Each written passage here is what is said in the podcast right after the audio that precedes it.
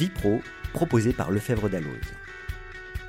Vipro, c'est une série de podcasts qui part à la rencontre des professions du chiffre et du droit, plonge dans le quotidien des directions juridiques, des services RH, des cabinets et des offices, pour découvrir et comprendre des pratiques sans cesse renouvelées par des évolutions réglementaires, sociétales et technologiques. L'examen de conformité fiscale a été lancé en début d'année et peut être mis en place pour les exercices clos à compter du 31 décembre 2020. Nous sommes allés interroger Laurent Benoudis pour nous parler de cette nouvelle mission des experts comptables. Bonjour Laurent Benoudis et merci de répondre à nos questions sur l'examen de conformité fiscale. Tout d'abord, est-ce que vous pouvez nous préciser ce qu'est l'examen de conformité fiscale? Oui, bonjour Camille, euh, merci euh, de votre invitation. Euh, alors, l'examen de conformité fiscale, l'ECF, son petit nom, consiste en fait à, réaliser un audit sur 10 points, 10 points précis et limités, qui permettront aux bénéficiaires de, l'ECF d'obtenir un certain nombre de garanties vis-à-vis de l'administration fiscale. Alors, l'administration nous laisse entendre qu'il y aura moins de contrôle dans la planification pour ceux qui auront recours, euh, mais euh, surtout en cas de rappel sur l'un des dix points audités, euh, pas de pénalité et pas d'intérêt de retard. Voilà l'intérêt de l'ECF pour le client. Que pensez-vous des dix points de contrôle, justement? Alors, sur les dix points de contrôle, la plupart d'entre eux sont déjà dans le dossier de travail de l'expert comptable.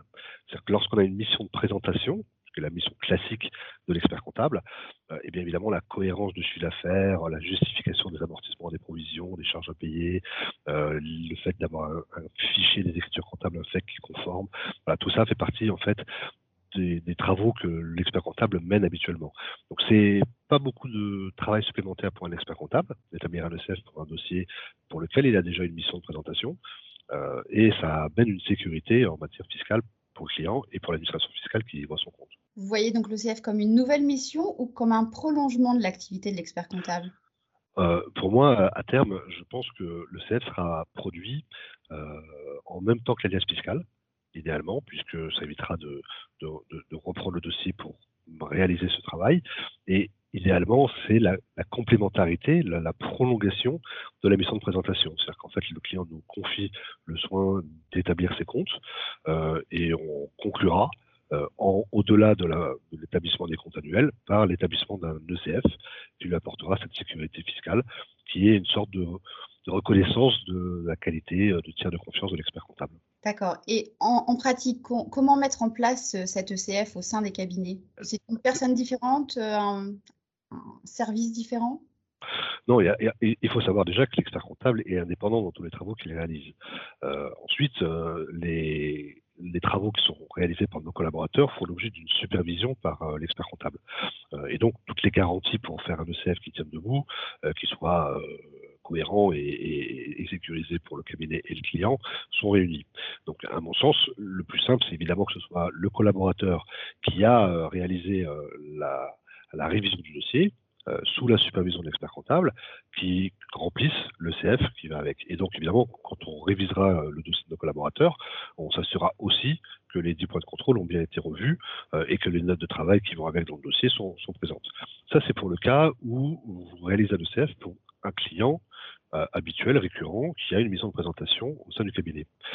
et, mais il est aussi possible de réaliser des CF pour des non-clients. Alors là, on est dans une mission qui est tout à fait différente, euh, dont le prix évidemment sera là aussi très largement différent. Euh, et ça peut intéresser notamment des entreprises d'une certaine taille qui n'ont pas recours à l'expert comptable parce qu'elles s'imaginent qu'elles peuvent facilement, avec un directeur financier, sortir des comptes euh, qui, fonctionnent à peu près. mais cette garantie fiscale ne pourra être accordée que par un tiers indépendant.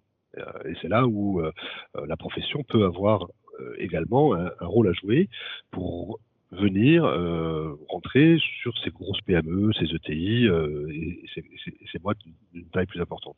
Et pour les entreprises, quels sont réellement les avantages de cet examen de conformité? D'après l'administration fiscale, dans la planification des contrôles, ils tiendront compte de l'existence ou pas d'un ECF.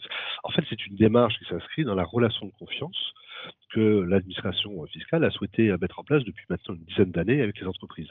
Euh, le droit à l'erreur, la possibilité de rectifier, euh, la possibilité d'obtenir euh, un, une garantie fiscale en cas de contrôle. C'est-à-dire que si, un inspecteur a, vérifié un point pendant le contrôle fiscal et ne l'a pas notifié, ça sera désormais mentionné dans, la, proposition de rectification en, expliquant que le contrôle a fait l'objet, le contrôleur a, examiné tel ou tel point et, n'a pas trouvé d'éléments de, manière à ce qu'on ait cette garantie à l'avenir.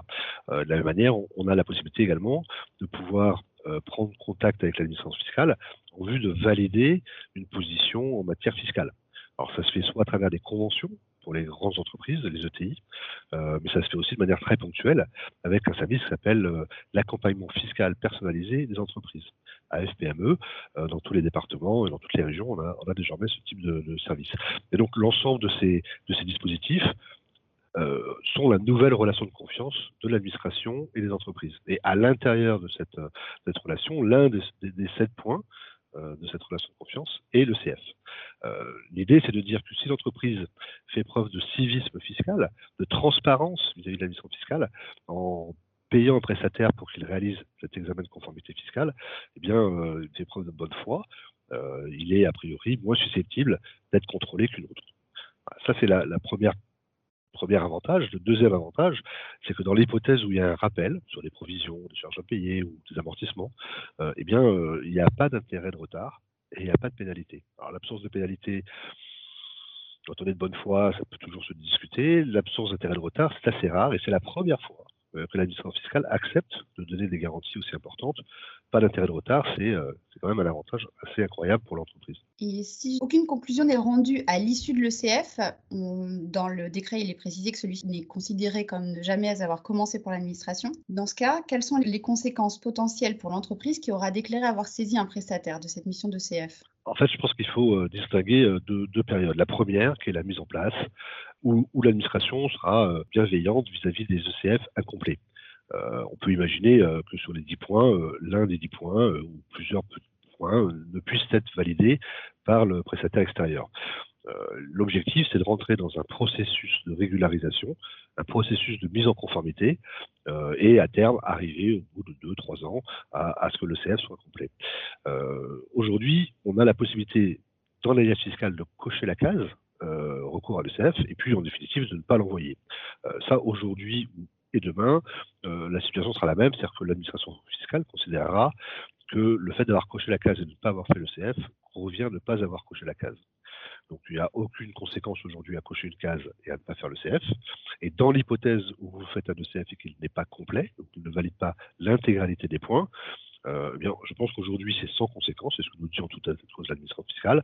Ça sera peut-être moins le cas d'ici plusieurs années, euh, et ça pourrait être un point de vigilance euh, si un point n'est pas validé dans un ECF. Ce qu'on peut dire, c'est que c'est une mission qui a été, dont, le périmètre recouvre assez, exactement l'intervention de l'expert comptable. Et pour moi, j'ai du mal à imaginer en vérité qu'un autre prestataire que l'expert comptable puisse être en mesure de réaliser euh, euh, dans des conditions aussi, aussi intéressantes d'un point de vue financier pour l'entreprise, un ECF. Et je pense que ça serait ça serait une erreur à la fois collective et individuelle pour un expert comptable de ne pas proposer le CF à, à, un client. Et les commissaires aux comptes? Dans l'hypothèse où où, la société n'a pas d'expert comptable, où l'expert comptable ne souhaite pas réaliser le CF. Euh, peut-être que le commissaire au compte est, tout à fait légitime pour le faire. Euh, cependant, euh, les contrôles que fait le commissaire au compte ne sont pas exactement les mêmes que ceux que fait l'expert comptable. En fait, les, deux missions ne sont pas tout à fait identiques et, l'approche n'est pas tout à fait la même. et donc, les diplômes d'audit sont beaucoup plus proches en vérité du dossier de travail de l'expert comptable qui établit les comptes que du commissaire aux comptes qui s'assure de, de, de, la. Vous par exemple, prenons un exemple simple, c'est qu'en matière de provision, euh, une surprovision pour un commissaire aux comptes, c'est pas très inquiétant. Et il dit bon ben voilà, c'est mieux que ça soit dans ce sens-là que, que, que, que, l'inverse. Bon, l'expert comptable lui va être plus, plus attentif sur le caractère déductible ou pas de la provision que, le commissaire aux comptes. Mais c'est des missions, évidemment, que, le commissaire aux comptes, qui est souvent expert comptable, est tout à fait capable de faire, ça c'est certain. Merci beaucoup, Laurent. Eh ben, merci beaucoup. Au micro de Vipro, c'était Camille Jumor. Pour prolonger le moment que nous venons de passer avec vous, nous vous invitons à vous connecter à la quotidienne des éditions Francis Lefebvre, www.efl.fr, pour accéder gratuitement à toutes nos actualités juridiques, fiscales et comptables.